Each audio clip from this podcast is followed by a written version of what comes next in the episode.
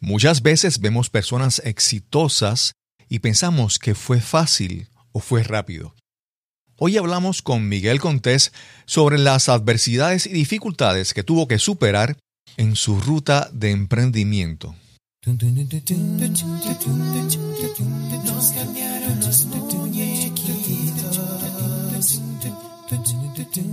Mi nombre es Cristóbal Colón. Soy un comunicador, un bloguero, un podcaster. Y eso es, nos cambiaron los muñequitos, porque lo único constante en la vida es el cambio. Saludos, bienvenidos a Nos cambiaron los muñequitos. Hoy te traemos el episodio número 64 y conversamos con Miguel Contés, con acento en la E. Miguel es el creador de la agencia de medios sociales Laiquetazo. También es podcaster y él es el manejador del podcast Mi Rutina de Trabajo. Miguel nos habla de sus momentos de dificultad, sus momentos de oscuridad y también sus momentos de éxito en este emprendimiento digital. Tanto en Nos cambiaron los muñequitos como en nuestra comunidad Podcasting Accomplices, usamos y recomendamos Lipsyn como alternativa para alojamiento de tu podcast y contenido de audio. Lipsyn es la red de podcast más grande del mundo, sirviendo a la comunidad del podcasting desde el 2004. Si deseas crear tu podcast, contáctanos en www.podcastingaccomplices.com. Y si estás ya en proceso de publicar tu podcast, queremos que aproveches esta oportunidad. Recibe un mes gratis en hosting o alojamiento en Lipsyn. Solo tienes que entrar el promo code o código de promoción Cristóbal al momento de registrarte. Recuerda, usa el código Cristóbal y recibe un mes gratis en Lipsyn. Y ahora continuamos con nuestra conversación para este episodio de Nos cambiaron los muñequitos.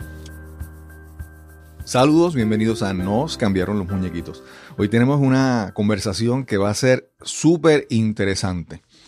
Vamos a hablar con, con Miguel Contés, con acento en la E. Miguel es un, bueno, la etapa que yo más he conocido él es un podcaster, tiene su podcast Cereal Empresarial, Mi Rutina de Trabajo. Yes. Y tiene, pero eso es lo más reciente, él tiene una serie de aventuras y de, Hmm. y de inventos en su vida que vamos a hablar un poco sobre eso. ¿Cómo estás, Miguel? Yo estoy bien feliz y contento de estar aquí y gracias por la invitación, Cristóbal. gra- gracias a ti por, por aceptarla. Eh, te escuché hace unos días entrevistando a, a Melvin, a Melvin Rivera Velázquez. Vázquez. Vázquez. No, incluso él te había mencionado anteriormente en el podcast. Sí, en sí, el sí. podcast recomendado. Me encanta, me encanta este, la historia de Melvin, su rutina de trabajo y siempre que me monto en el carro, lo primero que pongo es a Melvin para enterarme qué es lo que está pasando en Ah, el podcast. Yo lo primero que hago todas las mañanas es entro a, a, a, mi- a Overcast, que es la aplicación que uso para podcast. podcast, y busco el primero, el de él, y lo meto a la lista de Play, Play Next. Ah, pues tenemos algo en común. tenemos ya algo en común. Sí, sí, sí. Miguel, yo de las cosas que, que eh, había escuchado de ti, y vamos a empezar por ahí, que en algún lugar tú dijiste que tú eras introvertido, que eras tímido Yes. hace mucho tiempo, y eso me cuesta, me cuesta. De verdad que sí, extremadamente. Yo era el tipo de persona que en la high Ajá. y desde chiquito eh, yo no hacía chiste ni me atrevía a decir cosas porque pensaba que si alguien, si yo decía algo, y me pasó varias veces, Ajá. que yo decía algo y entonces pues nadie se reía. Yo tratando de ser gracioso. Y eso a mí, desde que me pasó varias veces, a mí me, me da un terror. Pero entonces, otra persona decía exactamente lo mismo y todo el mundo se reía. Y yo como que no entendía. Y entonces y eso me, odiabas eso. Sí, entonces por eso yo muchas veces en los grupos no me pude desenvolver bien. Y siempre fui tímido. En one-on-one casi siempre había fluido claro. bien, pero en grupo para mí eso fue un desastre. Este, así que sí, yo fui bien tímido y bien introvertido cuando pequeño. A mí me pasaba, no sé si a ti te pasa, pero a mí me pasaba que yo, como era así, que nadie se reía, que era tan tímido, yo, al contrario, me hice más serio. Entonces yo era el tipo serio Mm. para que nadie viniera a hacer chiste conmigo y nadie viniera a, a molestarme. Pe- pe- eso- eso- yo creo que eso tiene que ver mucho con, con, la, con la autoconfianza que uno tiene en, ¿sabes? Un- la confianza que uno tiene en sí mismo y cómo uno se proyecta. Este, y yo creo que son inseguridades, son inseguridades que yo tenía en, en ese tiempo. Pero entonces, tú eh, ¿qué, qué estudiaste? Eh, ¿Qué decidiste estudiar cuando entraste a la universidad? Pues yo estaba entre, entre dos, dos carreras. Yo siempre dije que yo quería ser ingeniero. Ingen- y especialmente porque yo jugaba mucho con Lego, Ok. cuando, más, cuando era bien pequeño, y siempre quise especializarme en puentes. Y entonces ingeniería, ingeniería civil. So, yo estaba entre finanzas e ingeniería civil, Ok. pero y realmente me apasionaban más las finanzas. Pero dije, tú sabes qué, vámonos por ingeniería civil porque hay más dinero. Ok. Pues, ¿qué pasa? Pues empecé a estudiar ingeniería civil y yo quería lo mejor de dos mundos. Yo siempre trato de conseguir como que, ok, ¿sabes? Me fui por aquí, pero Claro, quiero también claro. aprovechar otras áreas. Así que empecé a trabajar con una compañía de servicio financiero. Y en esa, en esa compañía de servicio financiero llegué a asesorar a ingenieros civiles. Ok. Y cuando yo vi que ellos estaban bien pelados, sí, después- porque hay de todo. Ah, claro. Sí. Y, y ahí estaba también cuando estaba la- empezó la recesión en Puerto Rico. Sí. Y yo dije, espérate, yo prefiero perder tres años de mi vida, que realmente no los perdí. Claro. Pero dije, "Pre- prefiero perder tres años de mi vida que hacer algo que realmente no me apasiona. Ok. Y entonces, después de tres años, me cambié para finanzas. Lo mejor que hice. No me arrepiento. Eso fue lo mejor que hice. Se me abrieron muchas oportunidades. Este, y por ahí fue que empezó, ¿verdad? Este, todo esto de crear un negocio y, y echar para adelante. Yo, yo me río, o sea, me río de lo que tú estás diciendo porque mi historia es que yo estudié ingeniería. Y cuando yo estudié ingeniería fue porque el, el- un consejero fue a mi escuela y cuando comenzó a anunciar la- las diferentes eh, profesiones, cuando dijo el sueldo de ingeniero eléctrico y ingeniero de computadora, yo dije, "Ah, eso yo quiero. Pe- pe- ¿sabe? Eh, eh, interesantemente, la, la persona que a mí me motivó como que a ponerle el sello, como que estudié ingeniería, fue un profesor de matemática ok, ok. en 11, me acuerdo. Él, él era ingeniero industrial ok. y él era de otro país, pero estaba acá en Puerto Rico haciendo unas cosas y entonces empezó a trabajar en el colegio. Y la manera que él enseñaba con tanta pasión, Claro. a mí me cautivó todo lo que él estaba este, haciendo, así que realmente eh, fue una influencia bien fuerte en mi vida. Este, la manera como él enseñaba y yo, y yo pensé, pues, pues, si todos los profesores ingenieros son así, pues me gustaría tomar Claro, entonces claro. esas clases. No, y, y te digo porque el contraste, en, en tu caso, tú tardaste tres años y tomaste una decisión. Sí.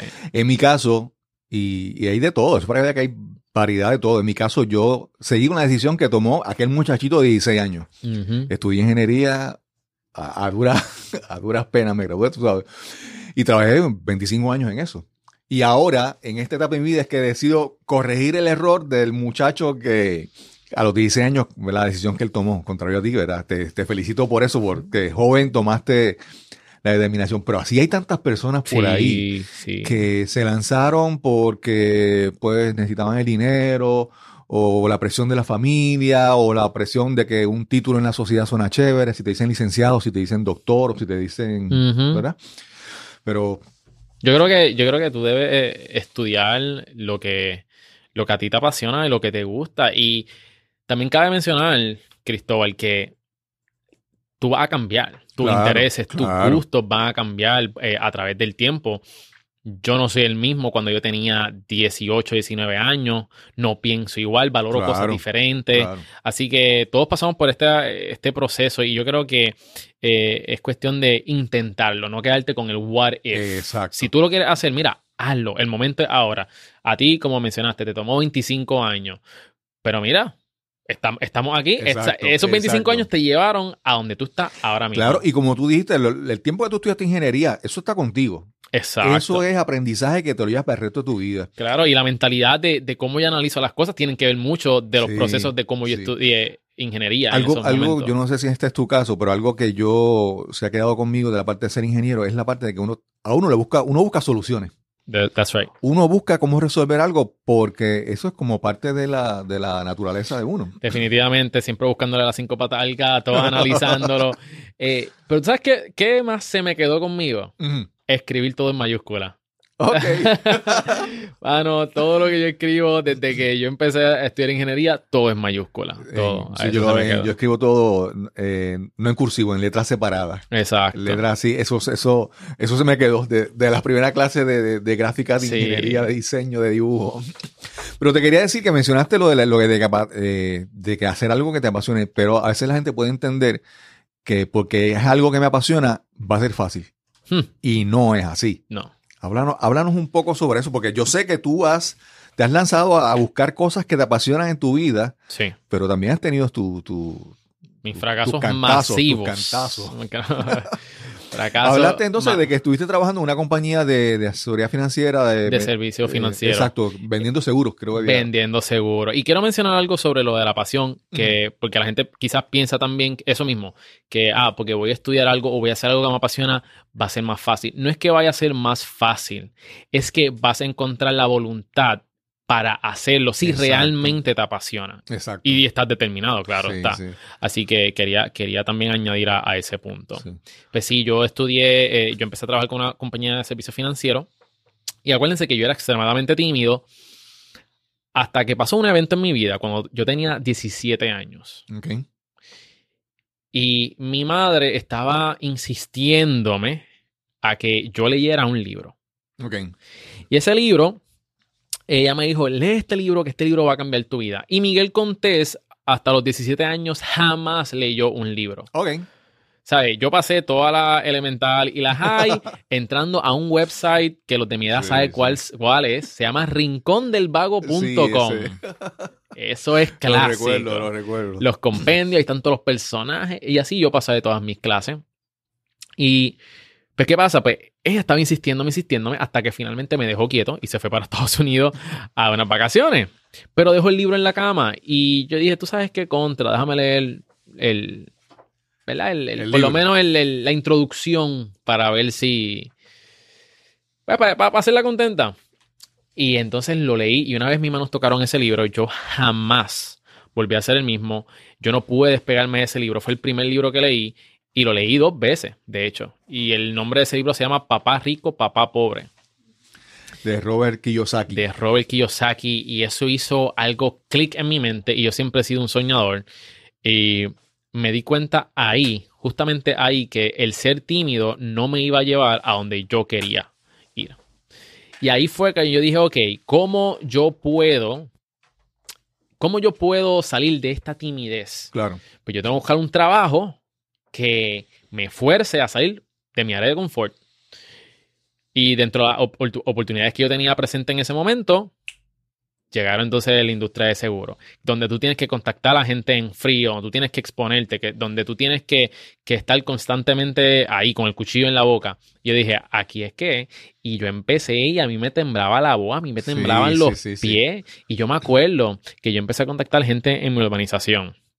Pero yo empecé a contactar gente en frío en el tren urbano. Y, mí- y eso para mí fue, pero yo tenía miedo, pero yo sabía que ese era el proceso que yo tenía que pasar para llegar a donde yo quería estar. Wow, wow. No, y entonces, eh, todo esto, eh, todo esto, industria, ¿verdad? Industria, por ejemplo, de ventas y todo, hay unas estadísticas, hay unas métricas. Y tú sabes que de por sí, cuando tú, ya hay unas, unas métricas que te dicen de la cantidad de llamadas que tú hagas, el porcentaje Claro. de éxito es tanto, que ya tú sabes de, de- de que no vas a, a contactar a todo el mundo de manera exitosa, vas a tener tu, tu, tu falla, tu fracaso. Sí, y, y me acuerdo que esas primeras veces cuando yo comencé, a mí todo el mundo me decía que no. todo el mundo. Wow. Y yo decía, ok, eh, esto es parte del proceso. eh, y cada vez que me dicen que no, el sí está más cerca. Claro, claro. Un no, ok, ya estoy más cerca del sí. Porque eh, alguien me tiene que decir que sí. Sí, sí. sí. Hasta que finalmente yo, yo empecé a trabajar ahí en ese entonces con mi desarrollo personal, con, en temas de venta, de proyección, y ahí me fui puliendo. Y cada vez hacía la presentación mejor, cada vez contactaba mejor, aprendía de mis errores, con miedo, Claro, claro. pero me, me esforzaba hasta que finalmente alguien bien, me dijo que sí. Wow. ¿Y cuánto tiempo estuviste en, en esa, en ese trabajo? Um, como desde los 18 hasta... Yo me tuve que emancipar, de hecho, para sacar la licencia de seguros de vida. En ese entonces, sacarme licencia y, y- y trabajar el negocio. Yo estimo unos tres y medio, cuatro años, si no mal Wow, recuerdo. wow. Hasta los 22. eso eso es bien, ¿cómo te digo?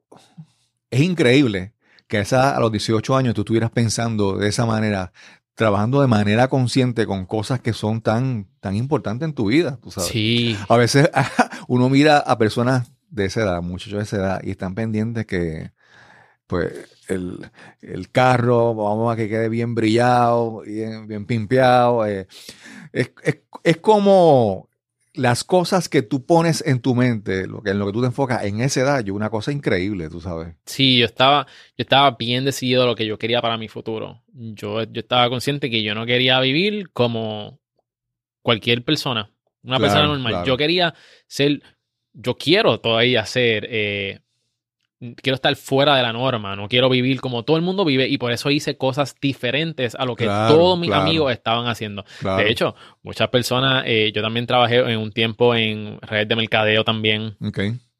y eh, muchas de mis amistades me vacilaban. Con, ah, mira, llegó el de, el de los negocios, llegó. te- ¿Tú me Sí, entiendes? Este, el business, ah, te vas a hacer rico mañana, qué sé yo qué. Y mucha gente me, me, me vaciló. O sea, Claro. muchas amistades me vacilaron. Pero yo estaba consciente de a donde sea, a donde yo quería llegar. Y lo que ellos me decían, pues, Sí. no. Y la otra cosa, aparte de lo de las redes de mercadeo, que tú puedas decir que funcionan o no funcionan, pero tú puedes ver mucha gente de éxito que pasaron por ahí Sí. y aprendieron y se llevaron su, su lección. En la y la aplicaron, sí, la aplicaron a otras cosas de la vida. Definitivo. Porque vender para unas personas es tan difícil. Para, para mí vender es bien difícil. Porque, porque la gente piensa, cuando estabas hablando hace un momento de las llamadas que tú hacías, mucha gente lo toma personal. Que cuando una persona dice, yo te quiero vender este seguro, y la persona dice, no, yo, a mí no me interesa, alguna gente puede pensar que es que me está rechazando a mí como persona. Y no, no es que te, pues, que esa persona, si no te compró el seguro, es que o posiblemente no entiende que es importante, o no tiene dinero, o está enfocado en otras cosas, pero no es contigo. Exacto, no, no es, a ti, es a la oportunidad que, que- que le estás dando.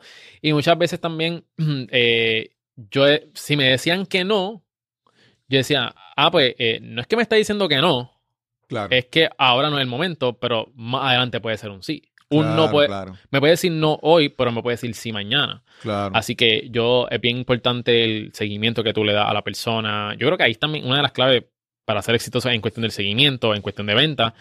Y eso fue lo que me enseñó lo- los multiniveles y las redes de mercadeo venta directa, el seguimiento. Ahí es donde yo aprendí cómo darle seguimiento a las personas y seguir desarrollando el, el valga la redundancia, el desarrollo personal. Wow, wow. Y entonces luego, después de estar est- en vendiendo seguros, o sea, yo te conozco en el ambiente digital. Sí, ok. ¿Cómo haces ese brinco a... a- Pues ahí tuve uno de mis primeros fracasos. Eh, en la industria de seguros. Eh, yo tuve la oportunidad de hacer, venderle un seguro de varios millones, una póliza de varios millones a un ingeniero, de hecho, a, a- a un ingeniero. Y yo estaba, ni, ni mi vice- vicepresidente de la compañía había hecho una venta tan grande. Y yo estaba súper contento y pff, yo era bien chamaquito. Y, y pues la comisión fue muy buena, fue, fue bien generosa. Pero no tenía experiencia manejando ese tipo de dinero. Así que lo malgasté. Número uno, lo malgasté. Me cogí unas vacaciones como de tres meses. No hice nada. Wow. Vinieron mis primos. Salimos todos los días. Malgasté el dinero. Y entonces yo me acuerdo que en ese entonces no estaba la famosa nube y todo lo, yo lo llevaba en papel. Pues en una de esas ocasiones yo dejé el- los papeles en la mesa dentro de esas vacaciones y me botaron los papeles. Me botaron los papeles, todos los contactos que yo Wow. tenía, todas las citas que tenía pautadas y me vi en cero, traté de comenzar otra vez, vendiendo otra vez seguro, se me hizo un poco más difícil de lo que yo tenía porque perdí el momentum. Fue, fue bien difícil, hicieron una ley nueva en ese entonces donde la licencia tenías que renovarla en el mes de tu en el día de tu cumpleaños o en el mes de tu cumpleaños. Y como que todo se me, acupu- se me acumuló, no tenía dinero, me vi en donde no tenía dinero, porque lo malgasté. Y ahí tuve que entrar a una, una tienda por departamento. Ok. Y ahí sí que yo me la vi grise. Yo estaba tan molesto conmigo de, Wow. de estar allá arriba eh, ganándome lo que lo que yo entiendo que yo valgo, no lo que otra persona Claro, dice claro. que yo valgo, lo que vale mi tiempo. Así que yo estaba bien molesto conmigo y yo pisaba esa tienda y yo no esperaba, esperaba que el reloj diera las 5 de la tarde para yo irme. Wow.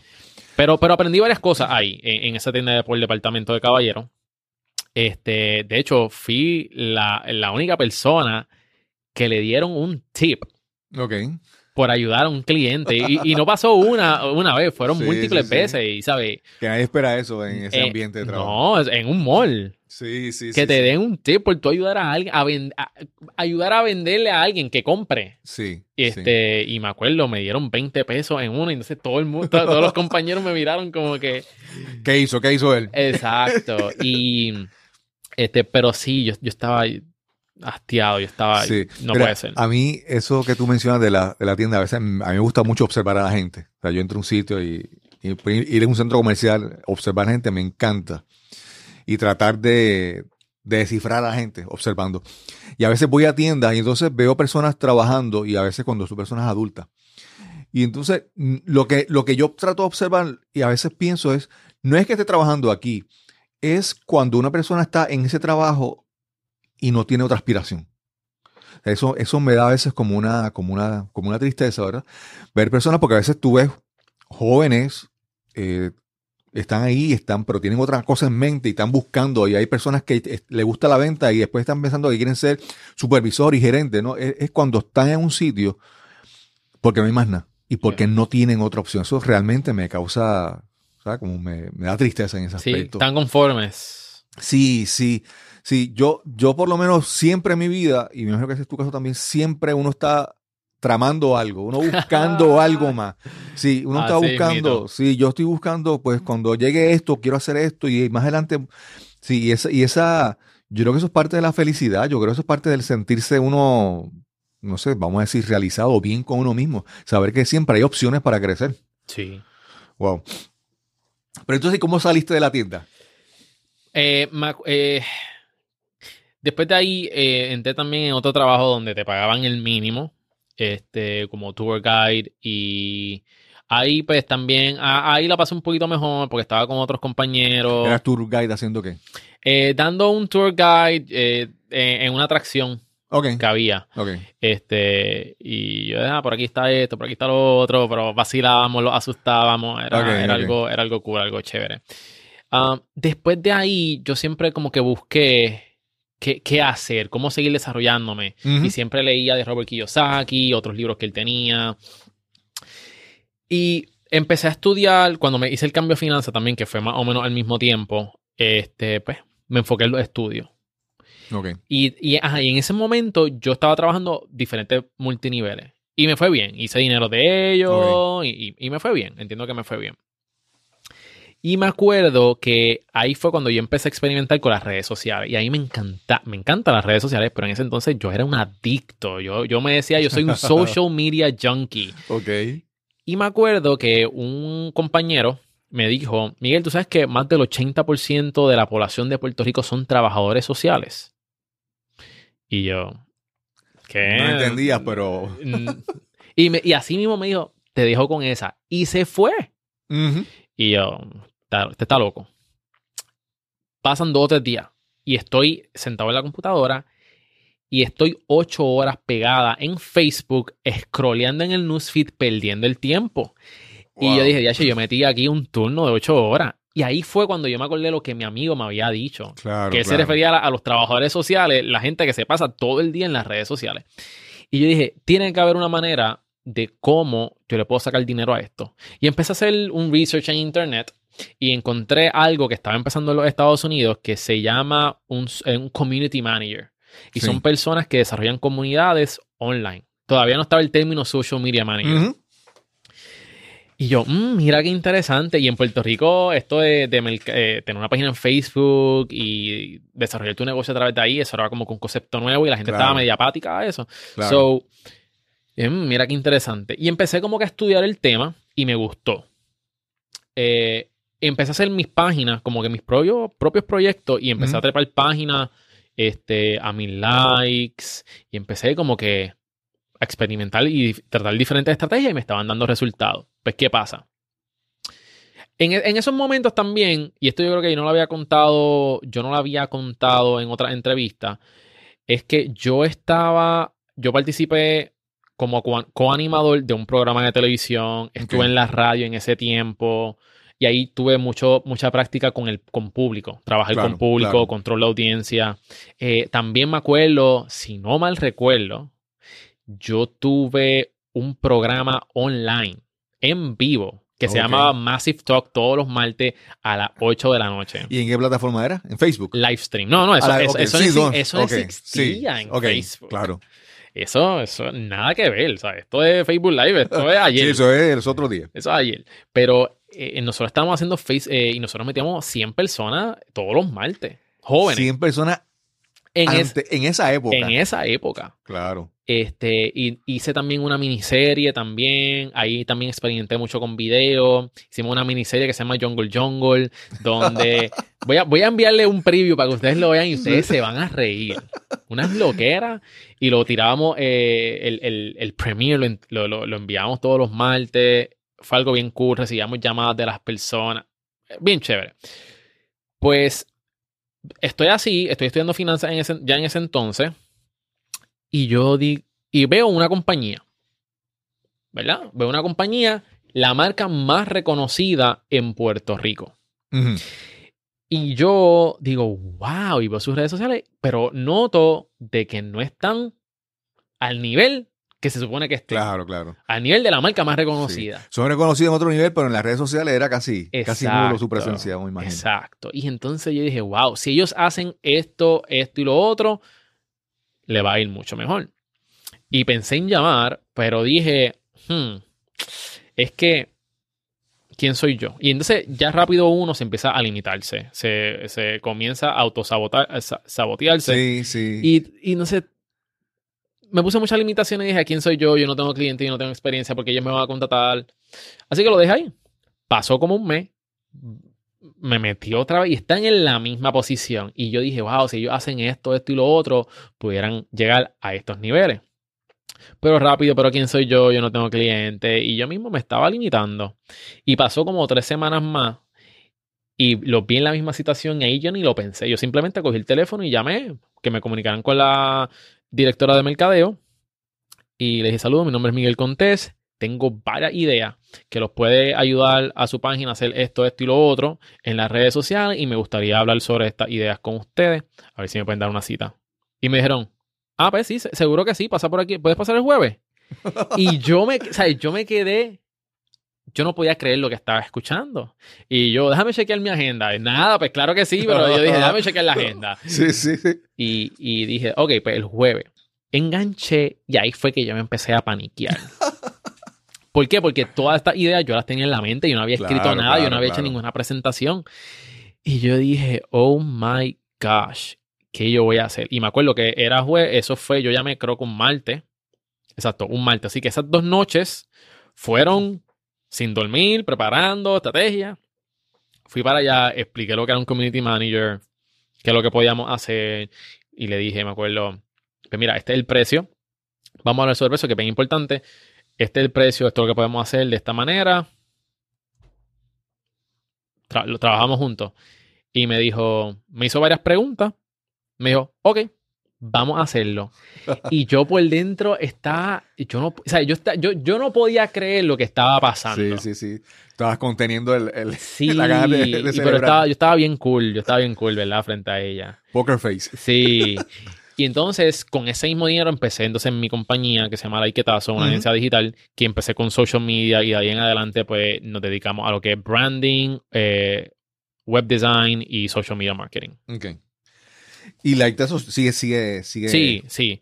Eh, entonces, después de ahí, eh, bien interesante, so, tengo ese mega win. O sea, mi primer cliente, by the way, el- eh, mi primer cliente fue Goya de Puerto Rico. Y tengo un mega No, no, no, no. eh, Goya, que es aquí en Puerto Rico, pero tiene una proyección también internacional. Sí. Con, con la comunidad latina de Estados Unidos, Goya, eso es. Ujú. Wow. Entonces, tengo digo, wow, tengo mi primer cliente, un mega cliente con nombre. Yo me voy a comer a los nenes crudos ahora. Sí. Ese, ese primer año yo no pude adquirir ni un cliente más. Wow. Ni uno. Y yo pensaba que, óyeme, yo tengo esta mega compañía, ¿por qué tú no me contratas? Yo no entendía. Y mucho tiene que ver con la, la gente no estaba preparada, la gente no estaba educada. Claro, claro. Eh, había mucha educación que había que hacer. Pero en ese proceso yo envié más de 70 por- propuestas y todas me dijeron que no. Ok. Pero yo digo que eso fue clave para el desarrollo mío, porque eso fue lo que me ayudó más adelante a crear unas propuestas que yo me he ganado, unos contratos Sí. hermosos. Y fue gracias a toda la gente que me dijo que no. Y cada vez que me decían que no, y, y no son propuestas de como que copy, paste o le envío un estimado. No, no, no. No, no, son propuestas bien pensadas, diseñadas, cada una diferente. Está, sabes que se invertía tiempo y dinero antes de adquirir el cliente. Claro, claro. Y fue, fue para mí un proceso y un aprendizaje eh, un poco frustrante, no te voy a negar, pero aprendí muchísimo y hoy por hoy yo puedo decir que, que una, uno de mis éxitos ha sido gracias al desarrollo de propuestas a diferentes compañías y cómo Claro, trabajar claro, y claro. Cómo, cómo encontrar el valor, lo que realmente la compañía necesita y quiere. Sí, sí. Sí, eso es, es- es la- vamos a decirlo de esta manera, el famoso concepto de las 10.000 horas de, de Malcolm Gladwell, que él dice que tú, mientras más practicas, vas alcanzando un nivel de, de- de perfección o de, de- de dominio del material. Sí. O sea, no es lo mismo esa primera propuesta que hiciste que tú sabes, las 75 después de haber... Sí, y después entonces, pues, después de, de mis 70 propuestas, y siempre le preguntaba a la gente, ¿qué fue lo más que te gustó de la propuesta? Ah, pues esto. ¿Qué fue lo que no te gustó? Y siempre cogía feedback. Y para la próxima vez, pues entonces cambiaba. Hasta que poco a poco fui cogiéndole como que el, el truco a, lo- a enviar propuestas y cómo presentarla y cómo cerrar. Y entonces, pues se hizo como que más fácil cada vez más y más y más. Claro, claro. Hasta que entonces empecé a adquirir clientes. Sí. Eso es bien importante, la parte del, la parte del, del feedback. O sea, hay veces que tú tienes que, en, en estos tiempos de las redes sociales, que todo el mundo te puede opinar de cualquier cosa, tú tienes que también saber cuándo tú escuchas, de quién escuchas y, y qué escuchas de esa persona, ¿verdad? Definitivo. Un, un cliente, en tu caso, un cliente que te que recibió una propuesta, que la evaluó y tiene una idea. O sea, ese- esa retroalimentación que te da de, de qué le gustó y qué no le gustó, eso es, eso es oro. Para sí, ti para eso- mí eso fue lo más, lo, lo más importante siempre, ya sea me acepta la propuesta o no, es siempre preguntar qué fue lo más que te gustó, qué fue lo, lo- lo menos que te gustó. También lo mismo con el podcast, Claro. ¿Sabe? Con, con mi podcast yo soy bien, eh, bien criticón con mi propio podcast, porque yo siempre estoy preguntando a la gente, mira, ¿qué puedo mejorar? Tú lo encuentras muy largo, lo encuentras muy... eh, muy poquito, este, hay otros temas que te gustaría que yo hablara. Siempre estoy constantemente viendo para llegar realmente a lo que mi audiencia quiere. que eso es bien claro. importante. Te, te iba a decir, en mi caso de- del podcast, alguien, en una ocasión yo hice una pregunta sobre el podcast, ¿verdad? Y alguien me contestó eh, que entrevistara más mortales y menos inmortales. Lo que quiso decir es que yo entendí que lo que quiso decir es que entrevistara a personas, más personas comunes y corrientes, más que personas con historias espectaculares. Y, y eso como que me impactó. Después más adelante, en otro momento, tuve la oportunidad de preguntarle a esa persona cuántos episodios había escuchado y me dijo que, ninguno. Ay, María. Entonces ahí es que tú te das cuenta de que todo el mundo quiere opinar, todo el mundo quiere dar una opinión y muchas veces sin estar ni siquiera eh, preparado ni, ni Informado, punto. Yeah. Entonces eso para mí ha sido una, una gran lección de que mira, tú escuchas como te hablamos, te escucha la retroalimentación de la gente, pero hay que saber decidir cuál es buena, cuál es la, a cuál tienes que prestarle atención y cuál no realmente. Y entonces, ¿cómo te... Tu, tu podcast ha sido... En mi caso, yo te hablo con toda sinceridad, mi podcast para mí ha sido una, una, una experiencia de aprendizaje. Tú, una gente dice, no, porque yo voy a hacer un podcast y no piensa en el valor que uno le lleva a la audiencia. Eso es eh, ¿verdad? inevitable. Pero en mi caso, una de las razones principales por las que yo entré fue primero para practicar y para aprender. Yo he, para mí, el más que se beneficia de mi podcast soy yo. He tenido la oportunidad de, bueno, hablar, obviamente, hablar contigo ahora, con, con Melvin eh, Rivera Velázquez, entrevisté también a, a- Ay, se me fue el nombre ahora. Natuco. A Tuco, no, a Tuco, Tuco. No, a Tuco a cada rato nos sentamos y nos tomamos un café y eso es, eh, ese precio, eso tiene, es priceless, price- priceless. Elsie Escobar, que ella es una podcaster eh, que está en el Salón de la Fama de Estados Unidos, latina. Wow. Ella es de la community manager de, de Lipsyn. Oh, ok. Sí, y, y así he tenido oportunidad Que by the way, esa es la plataforma que yo uso. Sí, sí. Estás escuchando Nos cambiaron los muñequitos. Este es el episodio número 64 y conversamos con Miguel Contés. Pero esa, esa oportunidad de Yes. aprender de toda esa gente, yo no lo hubiera tenido si no es con el podcast. Yes. Y ahora que yo veo tu, tu podcast, que tu podcast es eh, mi rutina de trabajo, Sí. Tú, tú estás entrevistando a la gente, sacándole, vamos a decir, exprimiéndole el jugo, sacando información valiosa, porque realmente es valiosa. O sea, Sí. yo, yo me imagino que tú estás aprendiendo un montón en Yes. este proceso. Háblanos sobre, sobre cómo surge tu podcast y... y- Ok.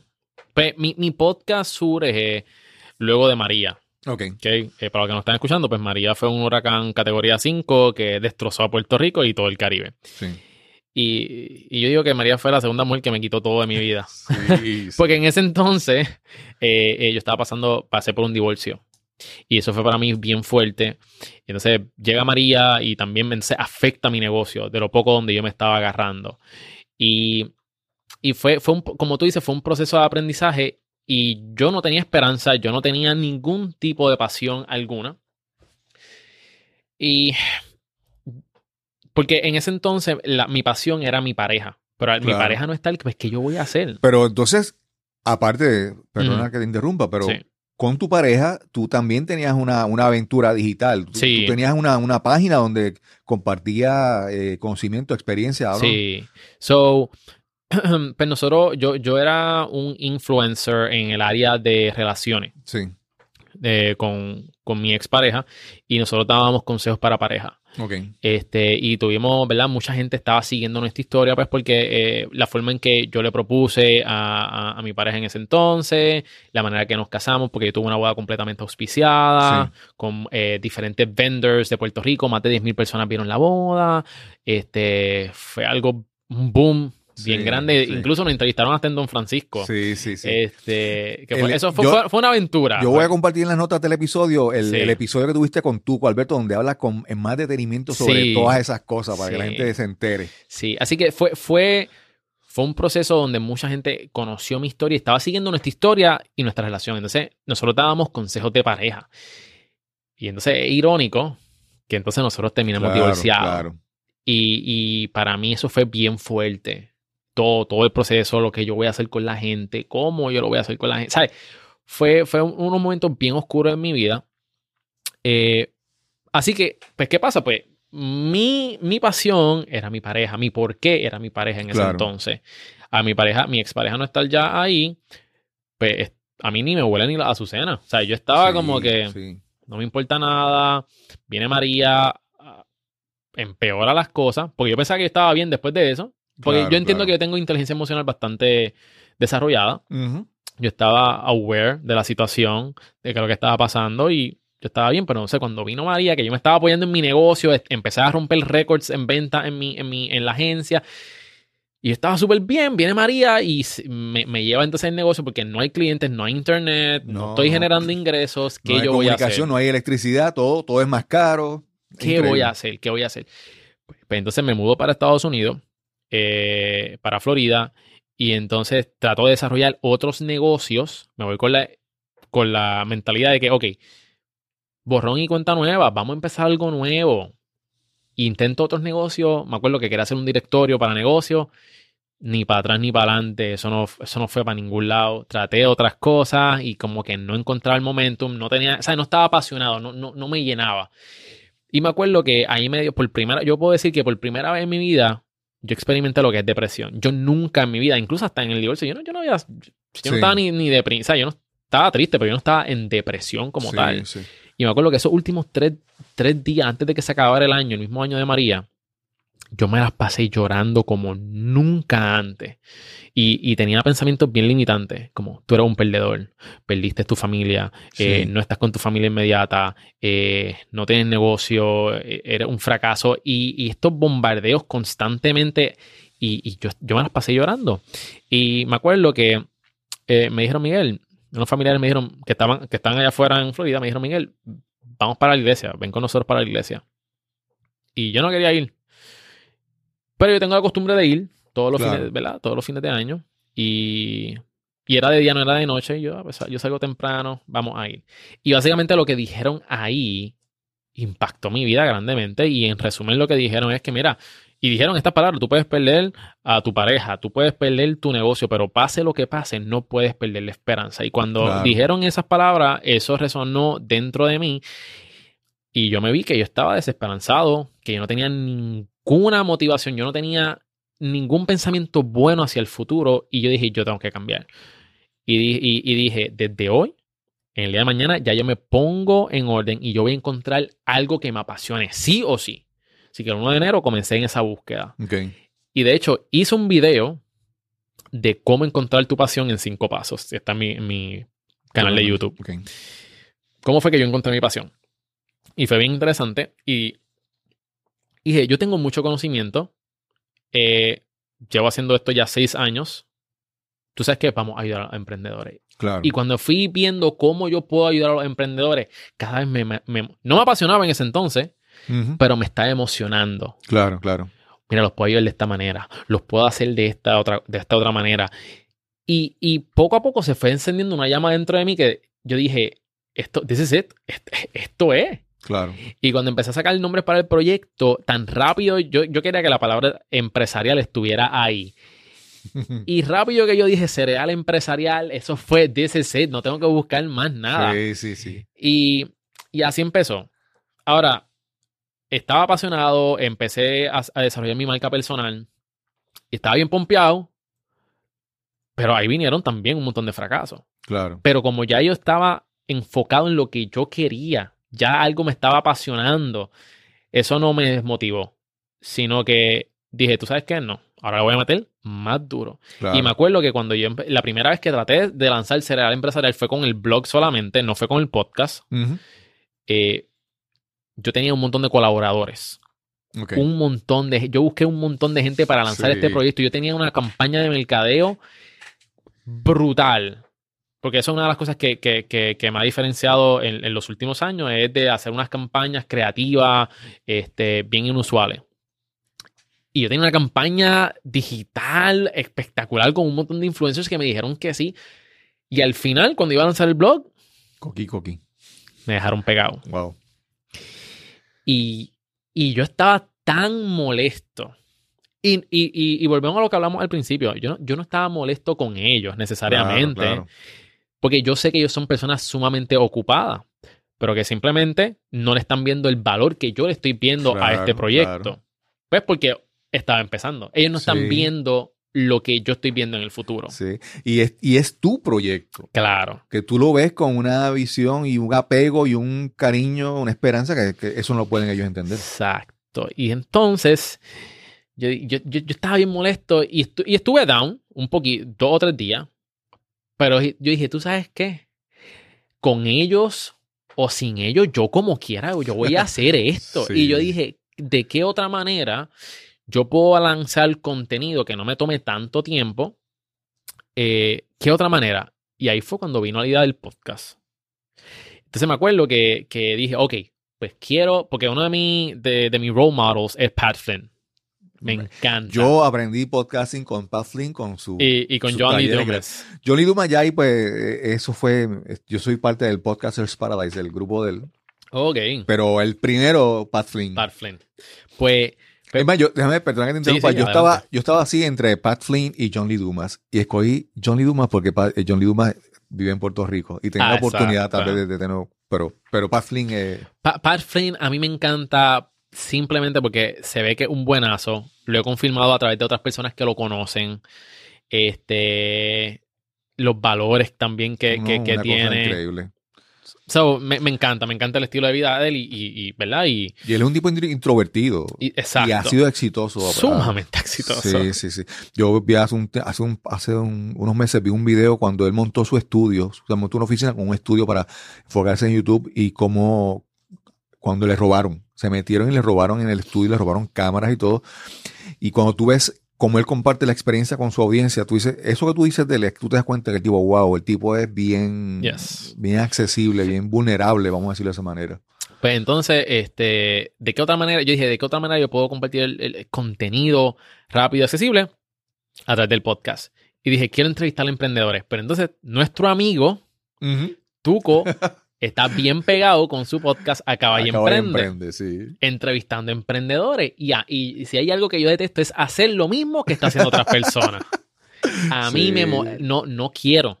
No quiero. Porque si ya, ya él lo está haciendo. Óyeme, y no es que él es el primero que esté entrevistando emprendedores. Claro, claro. Ni yo voy a ser el primero que... Ni yo soy el primero que estoy haciendo lo que yo actualmente estoy haciendo. Pero yo no quería, y, y yo se lo he dicho a Tuco, y yo dije, Tuco, yo estaba bien molesto contigo, porque tú estabas entrevistando emprendedores y es lo que yo quería hacer. Y él estaba molesto contigo también. Eso Y él, era- y él también estaba molesto conmigo. Y entonces, este, pues yo dije, ok, son emprendedores.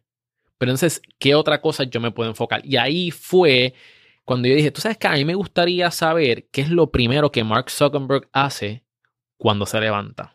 Sí. ¿Cómo se ve el día de, de Bill Gates?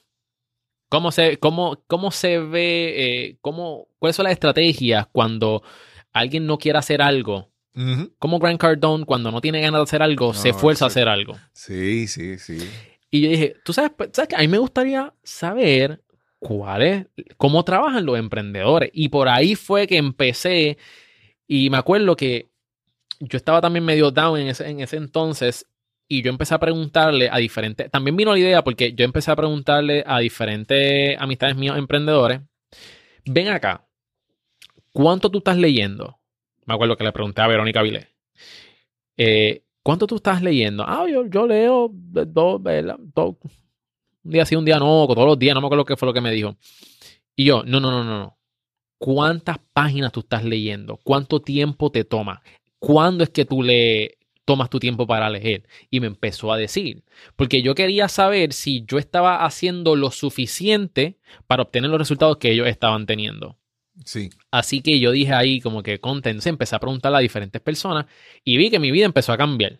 Y, y dije, contra, esto puede ser algo que también puede ayudar a otras personas. Y ahí fue donde nació mi rutina de trabajo. Claro, claro. Algo que dice eh, John, Lee, John Lee Dumas, él, él siempre hace referencia a la regla, a este pensamiento de Jim Rohn, que tú eres el promedio de las cinco personas. Yes. Y él dice, tú eres el promedio de las cinco personas con las que más compartes y hoy compartiste con fulano y eso te eleva ese promedio. Sí. Y eso que tú estás haciendo, ¿sabes? Tú estás eh, obteniendo beneficio intangible, vamos a decir, pero valioso. Tú dijiste algo bien importante al principio de esta entrevista, que es que el podcasting ha sido un proceso de aprendizaje Ujú. para ti.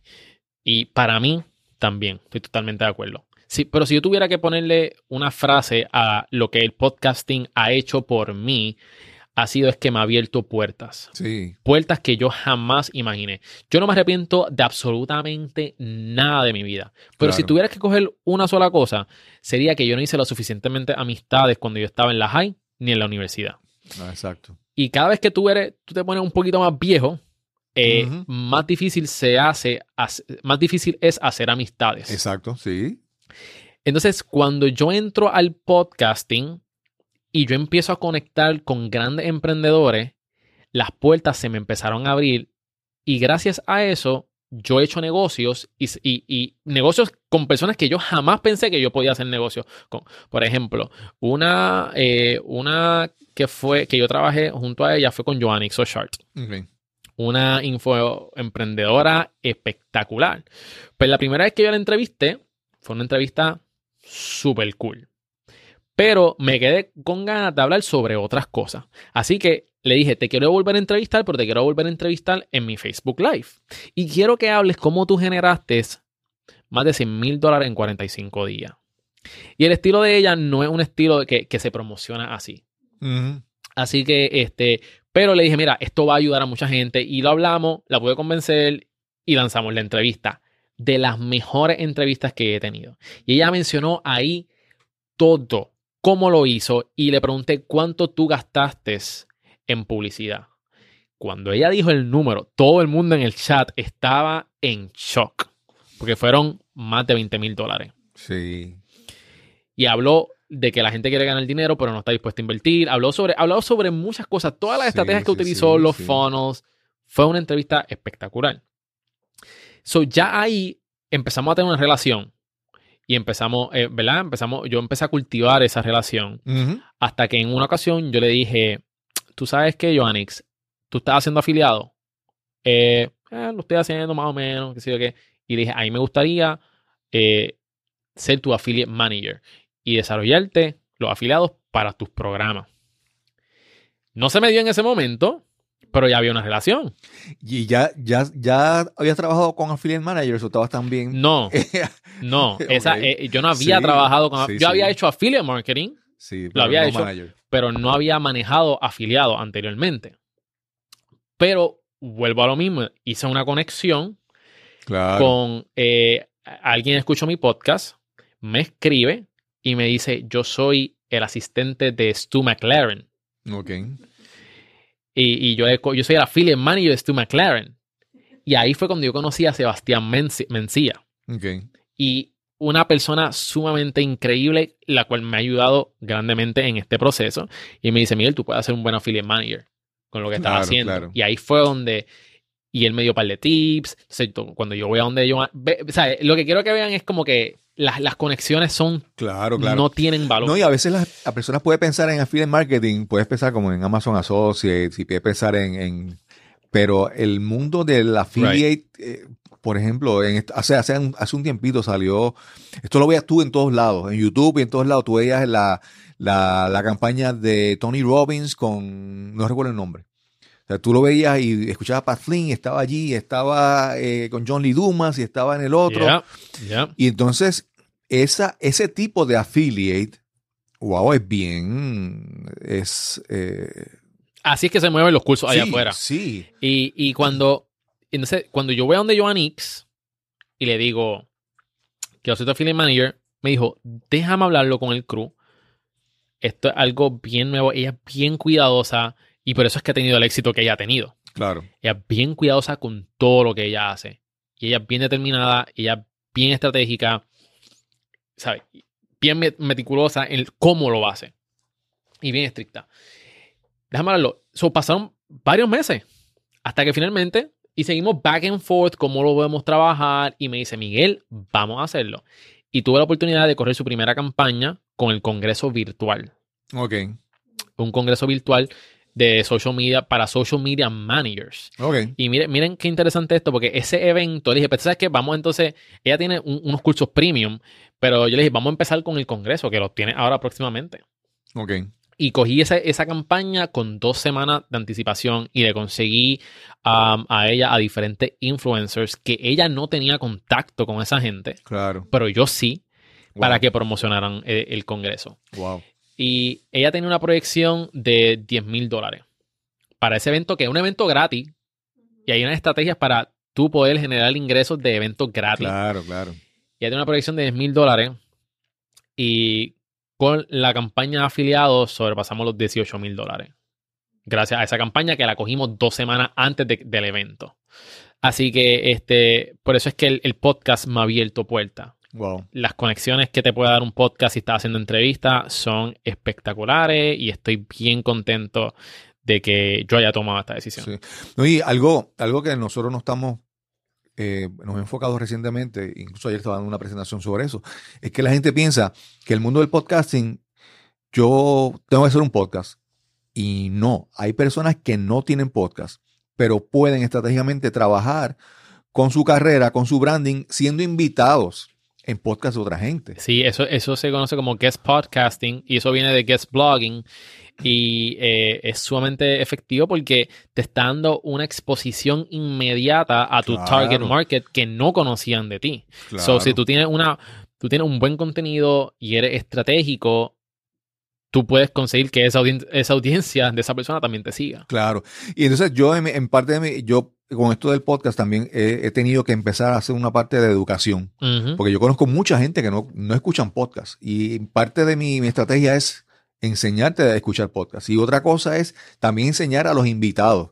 Mira, tú tienes la oportunidad de, de llegar a una audiencia que tú no tienes. Aprovecha eso. Sí. Entonces, cómo tú luces profesional, cómo tú luces la, de la mejor manera cuando tú tienes, ¿sabes? Yo, por ejemplo, si, si yo voy a tu podcast, el podcast de Miguel Conté, yo, o sea, yo quiero estar listo para estar en ese, en ese podcast. ¿Por qué? Porque es una oportunidad Y eso lo coordinamos también. Sí, Después de esta sí, entrevista, no. coordinamos esa entrevista. Sí, pero lo que te quiero decir es que la, la gente tiene que aprender Yeah. a, a- a- a que eso es parte de una estrategia. Y eso le puede sacar mucho, mucho partido, tú sabes. Sí, sí. Y yo creo que es más efectivo que, que guest blogging. Porque con guest blogging eh, tienes que ser aún más estratégico todavía porque tienes que sentarte a escribir. Claro, claro.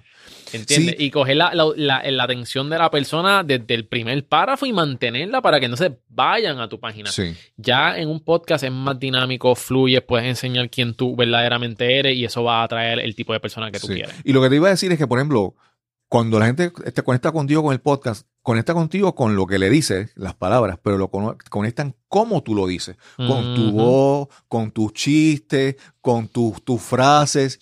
Y entonces, yo me atrevo a apostar que hay gente que, que puede ser que escucha a, a Tuco y no te escucha a ti, pero hay gente que te escucha a ti y no escucha a Tuco. Sí, Porque conectan contigo. Entonces, el, el- el contrario al blogging, que son las palabras, aquí tú le das una oportunidad a, a la gente, a la audiencia, de conectar contigo de una manera. Y mucha gente, yo por ejemplo, yo escucho podcasts, eh, yo recuerdo por muchas veces, yo todas las mañanas caminaba, hacía hacía ejercicio con John Lee Duma en los audífonos. yeah. Mano, y está ahí directo al cerebro.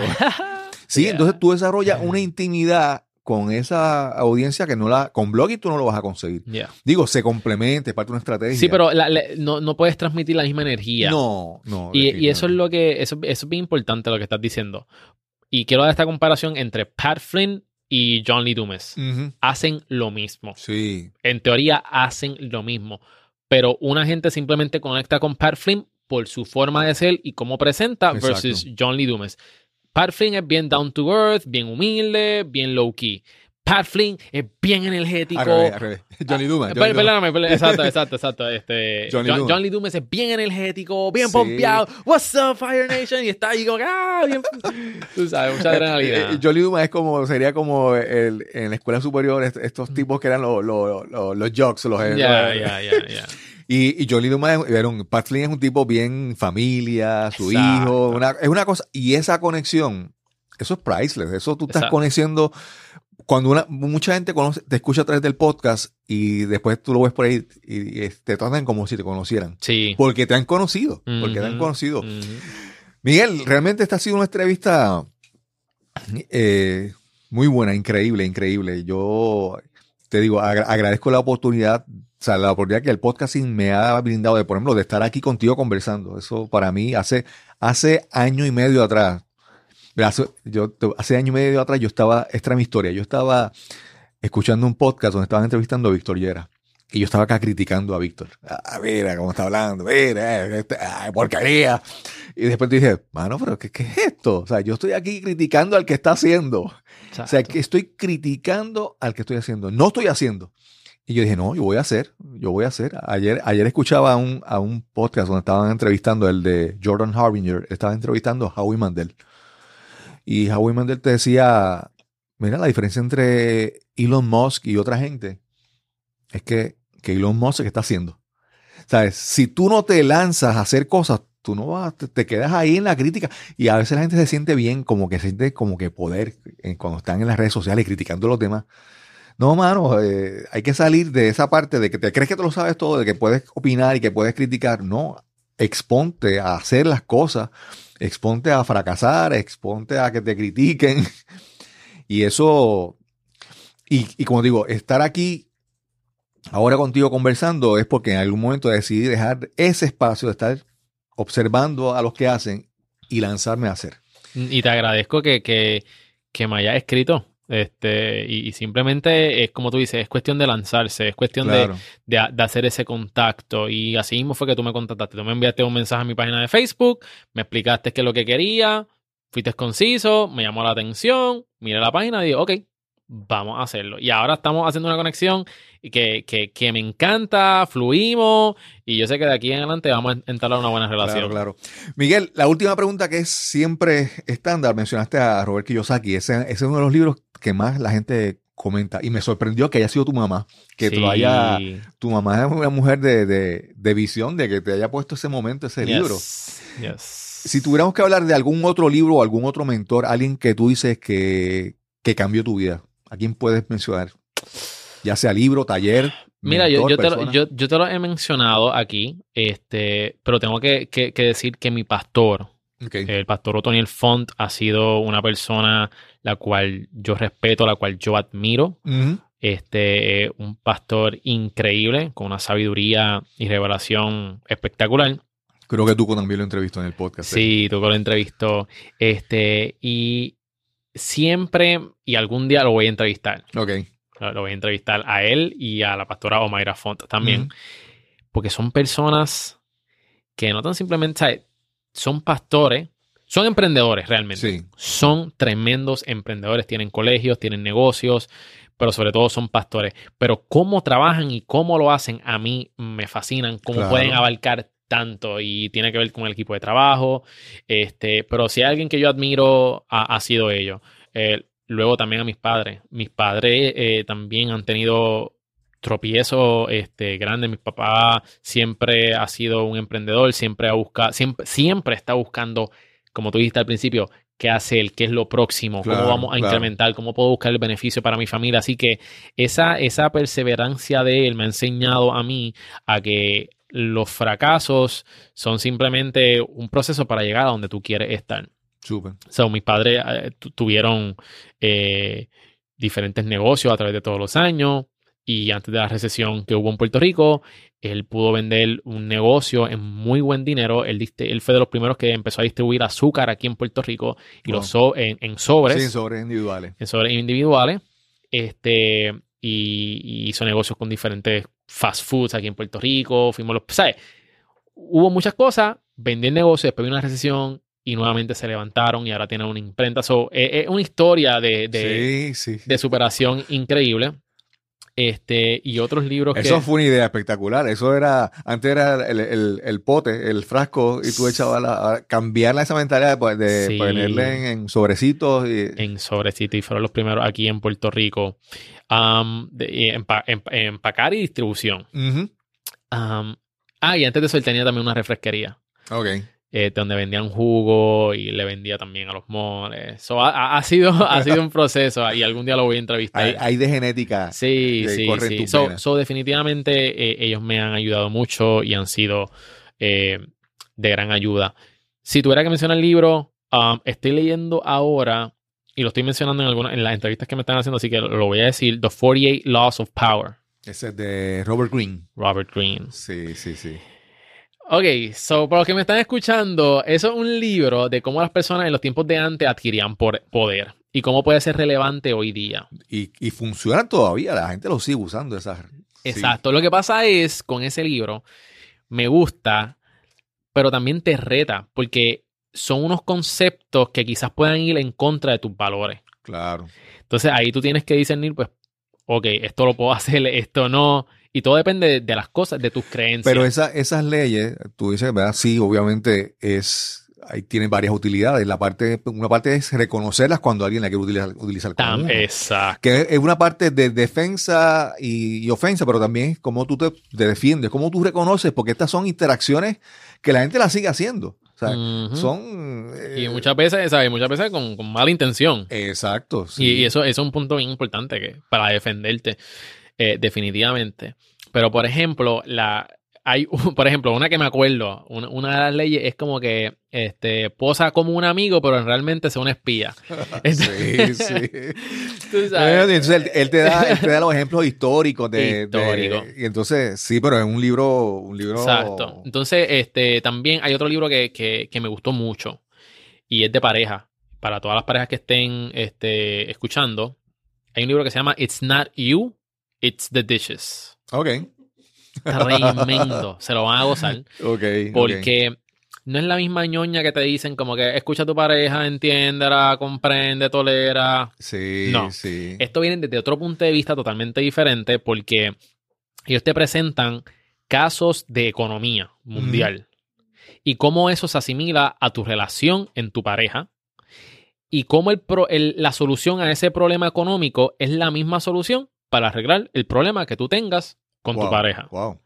So, está espectacular. Tienen un montón de case studies y hablan de todo, desde intimidad hasta eh, haceres del hogar. ¿Sabes? todo. Sí, de, todo, de otro punto de Y vista. está súper cool, está funny y está bien bueno. Miguel, primero, ¿tienes algún evento por ahí que estés planificando? Yes. So voy a tener mi primer taller que se llama Coach Digital, donde voy a estar junto a Luis Rivera Colón. Sí, otro, otro flojo, o sea, Luis ha estado en, Luis ha estado en el podcast, Sí. Luis es tremendo. Una, una, una cosa que yo admiro de Luis es que él fue a Toastmasters y él, yo veo, cuando yo lo veo presentando en público, yo digo, wow, que mucho ha mejorado y cada vez lo hace mejor. Él, él, él un tipo que siempre quiere aprender, eso me gusta, me gusta él. Pues, pues Luis y yo nos juntamos, ¿verdad? Para, para ayudar, en este caso, a los coaches. Sí, Este, nosotros entendemos que los coaches se certificaron para transformar vidas, pero hemos visto una necesidad de que no saben cómo mercadearse efectivamente en las redes sociales. así mismo es. Y es un problema porque muchos de estos coaches quieren ayudar a mucha gente, pero no viven del coaching. Porque no, no tienen el constante flujo de clientes. Y estamos en la piscina más grande de clientes que jamás haya existido, que se llaman las redes sociales. Y ahí están tus clientes. Trabajadores sociales de ocho horas. Exacto. Y entonces, pues creamos este curso donde vamos a dar, Luis y yo vamos a dar tanto valor. Y lo bueno de este curso, este, Cristóbal, es que no tienes que tener experiencia previa en mercadeo. Ujú. Y nosotros te vamos a enseñar cómo tú puedes impulsar tu negocio de coaching, cómo atraer clientes utilizando las redes sociales, cómo crear clientes de por vida dándole follow-up. Claro. Y este, nosotros vamos a enseñarte a hacer algunas de las cosas eh, rapidito. Pueden buscar más información en Eventbrite, pueden poner Ujú. coach digital. Va a ser el 29 de junio. Yo creo que en una semana y media. No sé Sí, cuándo sale sí, sí. este podcast, pero no, te sale ya mismo. ya mismo. Ok. tiempo. Este, pues, pues el 29 de, de- de eh, 29 de junio, próxima semana, en el Colegio de Ingenieros. Sí, sí, lo, lo vi. Va, va a estar allí y vamos a estar enseñándote cómo crear tu página web, cómo, eh, cómo hacer un funnel, cómo posicionarte en el buscador número uno eh, en el mundo, No, cómo y atraer clientes. Vamos a hablar un montón de cosas. Yo he visto mucha gente que habla de, de redes, mercado en redes, y muchos son mis panas, pero yo te tengo que reconocer que Luis es de las personas más conocedoras, más preparadas, certificadas en, en este tema. Sí. Es, él, él de verdad, él sabe. Sí, y, y Luis ofrece talleres a agencias, compañías grandes, este, al igual que yo, que he dado seminarios a, a diferentes tipos de compañías. Y nosotros entendemos que hay una gran necesidad en los coaches. Nosotros somos coaches. Luis es neurocoach, yo soy coach ejecutivo organizacional. Así que estamos en la, en la mayor disposición de ayudar. So, nosotros por nuestros talleres, nosotros cobramos X cantidad de dinero este, para las compañías, eh, para las compañías, miles de dólares. Sin embargo, por una fracción del, del costo, nosotros vamos a estar este, ayudando a los coaches a que puedan impulsar su negocio online. Claro. No, y entonces hay, la competencia en el coaching es cada vez mayor, y si tú no puedes diferenciarte, Right. es como tú sobresales del montón de personas. Exacto. Y nosotros vamos a enseñarle a las personas cómo se pueden posi- posicionar como expertos en su industria y cómo pueden hacer que las personas al final del día les compren. Claro, y claro. adquieran su servicio. Miguel, entonces te consiguen en, en, eh, mi rutina de trabajo. Pueden buscar, eh, pueden- si quieren entrar a la página, pueden entrar a cerealempresarial.com. cerealempresarial.com, ahí va a estar toda la información. Y en las redes sociales me pueden buscar en Instagram y en Facebook, estoy bien activo, como Miguel Contes. Ok. Y ahí está toda mi información. Súper, súper. Miguel, súper, súper agradecido de esta, esta oportunidad, esta conversación. Para mí son, son eh, conversaciones enriquecedoras, que para mí eh, gran Gracias, gracias a ti, Cristóbal. Estoy bien contento. Me encanta el estudio. Tú tienes que grabar esto. Eh, eh, esto- esto- estos podcasts tienen que empezar No, a estamos, grabarse. estamos, estamos en proceso, estamos eh, para que la, la logística, o sea, estamos tratando primero de hacerlo bien en audio y la logística en video, estamos trabajando Están ahí trabajando. sí, Pues de verdad que está, lo felicito. Esto está espectacular. Gracias, gracias a ti. Y nos encontramos en el próximo episodio de Nos cambiaron los muñequitos. Hasta la próxima. La verdad que tuvimos una gran experiencia, una súper chévere experiencia hoy con esta conversación que tuvimos con Miguel Contés. Miguel, gracias por acceder a nuestra invitación y compartir con nosotros para este episodio de Nos cambiaron los muñequitos. Recuerda que si disfrutas este episodio, compártelo. Si aún no te has suscrito, es gratis. Suscríbete en la plataforma de podcasting que sea de tu predilección. Y si deseas dejar tus comentarios, tus opiniones, tus sugerencias, puedes escribirnos un mensaje al correo electrónico cristobal Este episodio es producido usando el programa Hindenburg Journalist Pro. La música son las canciones Almost Bliss y Dreamer de Kevin MacLeod de Incompetech.com, licenciado bajo Creative Commons por atribución 3.0. Encuentras más información en las notas de este episodio.